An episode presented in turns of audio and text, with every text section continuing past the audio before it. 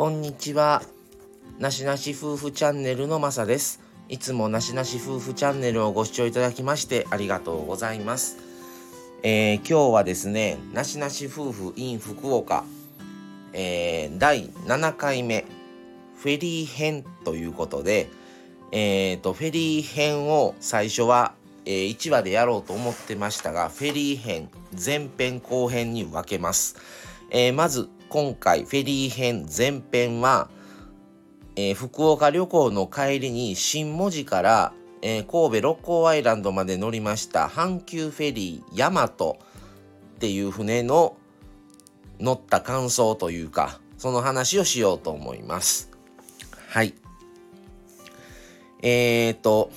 去年、えー、11月に新婚旅行で大分県に行った時にはその時も帰りにフェリー乗ったんですが、その時のフェリーはサンフラワーパールっていう船に乗りました。で、それの比較、比較話をしようと思って、その比較話はフェリー編後編に、えー、します。で、今回前編は、とりあえず阪急フェリーを乗った様子、感想を言おうと思います。はい、えー、阪急フェリー、えー、は、えー、北九州市の新門司港から神戸六甲アイランドと、えー、大阪と2カ所に、えー、出てまして乗ったのは六甲アイランドに着くヤマトっていうフェリーに乗りましたでまあこれちょっと比較の話比較話と重なるんですけどまず車で行った時にあの定位置について並ぶんですね他の車と。来た順で。で、まあ降りてチケットを買いに行く時にしっかりやっぱりね、車検証を見してくださいって言われるんですよ。その実際のサイズと、あの、予約の時に言われたのが、ちゃんと合ってるかどうかの確認。それを言われました。で、まあ、車検証を見せて、で、お金払って、するときに、えー、運転手さんと同乗者さんは別で乗っていただきますって言われたんですね。どういうことそれと思ったら、どうも運転手さんは車にもちろんね、動かさないとダメですから、車で乗り込むんですけど、同乗者の方は、これサンフラワーの時は一緒やったんですけど、どあの、阪急フェリーの方は、降りていただいてターミナルの4階から乗ってくださいって言われたんですね。え一緒に乗られへんの？と思ってえ？っていうのがまずもうまずびっくりですねこれサンフラワーは違うかったので。で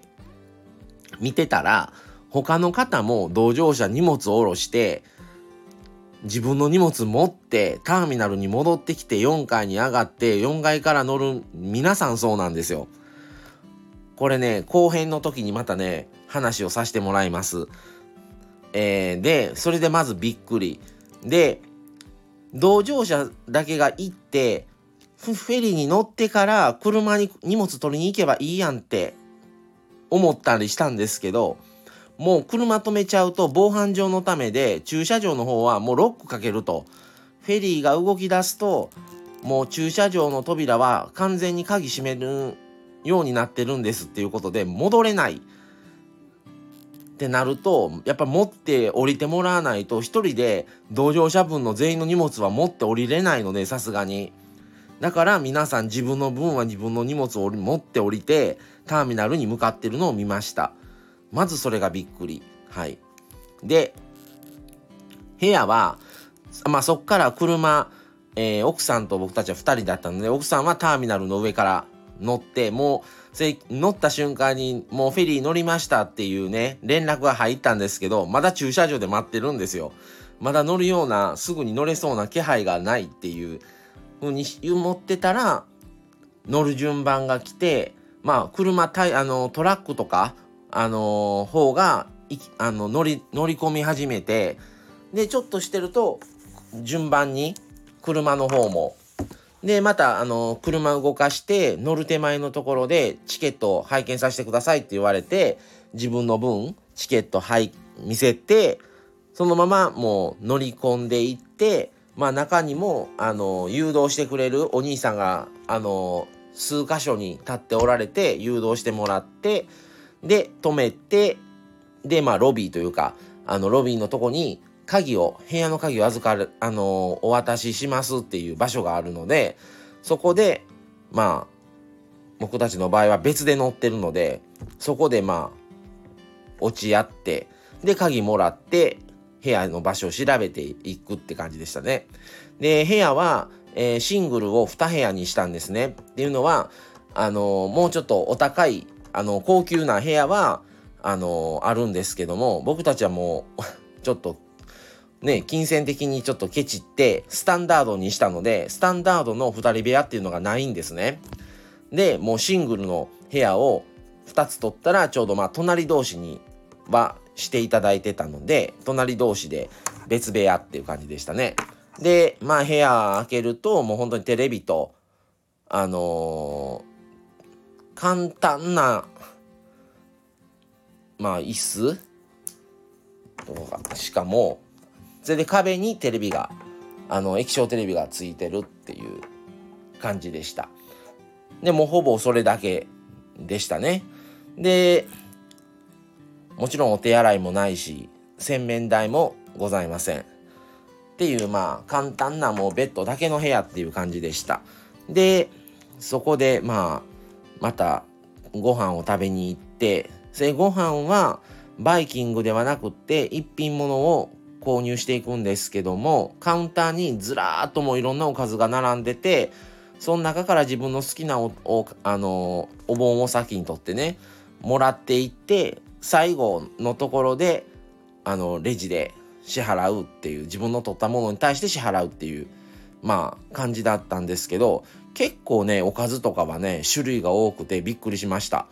あのおかず屋さんに来た感じでねいろんなものが野菜からお寿司とか、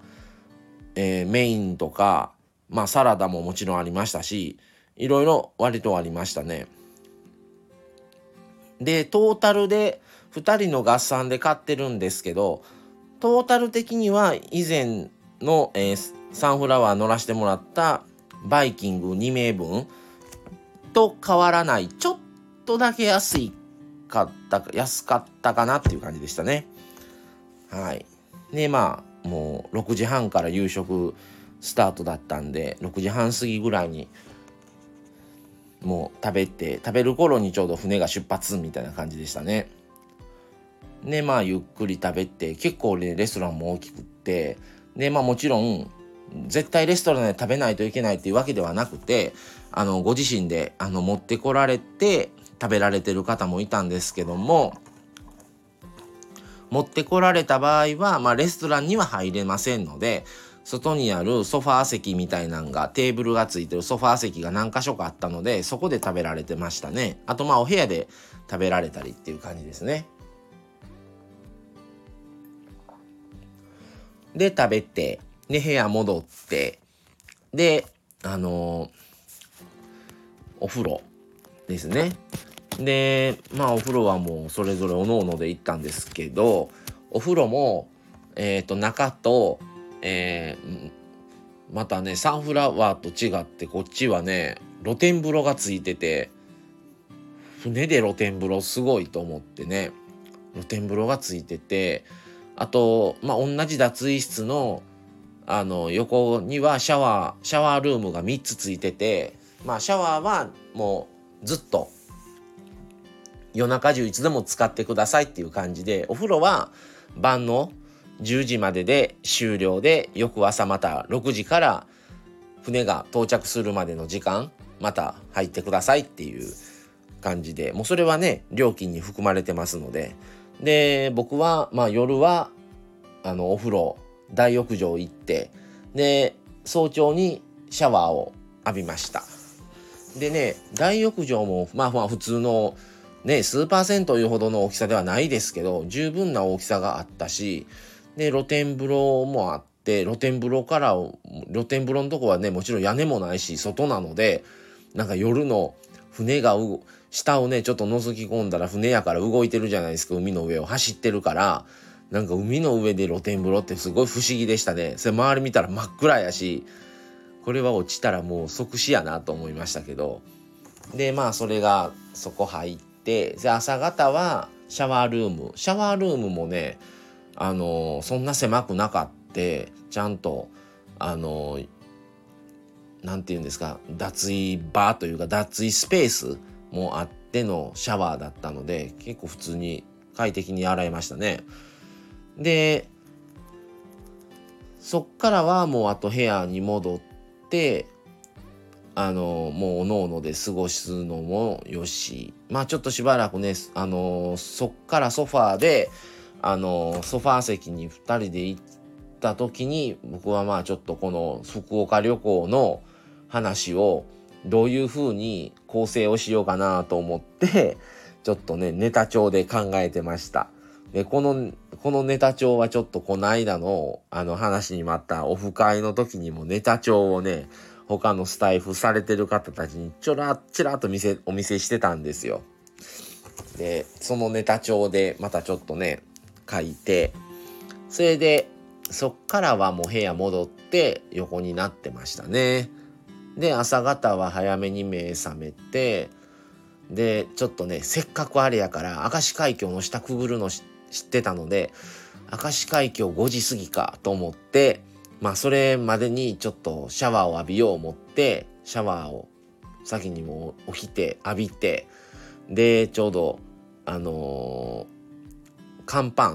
あのー、方に出て一番上のフロアなんですけど外に出てしたら何組かもう出られてましたね。それちょうど真下くぐるとこを写真撮って、他ね、瀬戸大橋とか来島海峡のとことかも通るんですけど、そこは真夜中なので、ただもう明石海峡のところはもう明るくなってた時間帯なので、すごくね、なんか、下くぐるってなかなか体験できひんから、ついね、あの、良かったですね。でもう言うてるうちに朝食べて食べとかないとと思ってもう食べてでしばらくまたその大きいホールのとこで過ごしてもう用意して降りるっていう感じなんですけど船自体がね2020年にあの完成されて心臓船でヤマトっていう船なんですけどまだ2年も経ってるか経ってないかやと思うんですけどピカピカで内装もすごいサンフラワーもめっちゃ綺麗かったんですよ内装。でも阪急フェリーヤマトはもうほんと2年弱とかなので内装も今的な現代的な感じですごいピカピカで綺麗かったですねだからもうフェリーの中にいるけどビジネスホテルレベルは十分にあるなっていう感じでしたね。レストランでも広いし通路も全然狭くないしで真ん中ちょうどエレベーターがあってで5階6階7階っていうだけ行けるエレベーターが真ん中に貫いててホールのとこ。それ真ん中に大きい大画面のテレビがずっとついてる状態で。でもう降りる寸前は皆さんあのそれでテレビ見られてましたね。椅子がいっぱい並んでるので。でその後ろに売店があって。で僕売店でボールペン買いましたけど。で売店があって。でまあその横で鍵をまた朝方ね返却する場所があるんですけどなかなかね豪華な綺麗ないい船でしたね。でこれはまあその時にも天候とかその時の気候とか季節にもよるので一概にどうとは言えないですけどあのまあ瀬戸内海なのであの四国の内側本州と四国の間を走るのでもう本当にね天気も良かったのもあってほとんど揺れなかったですね。なので本当に過ごしやすくて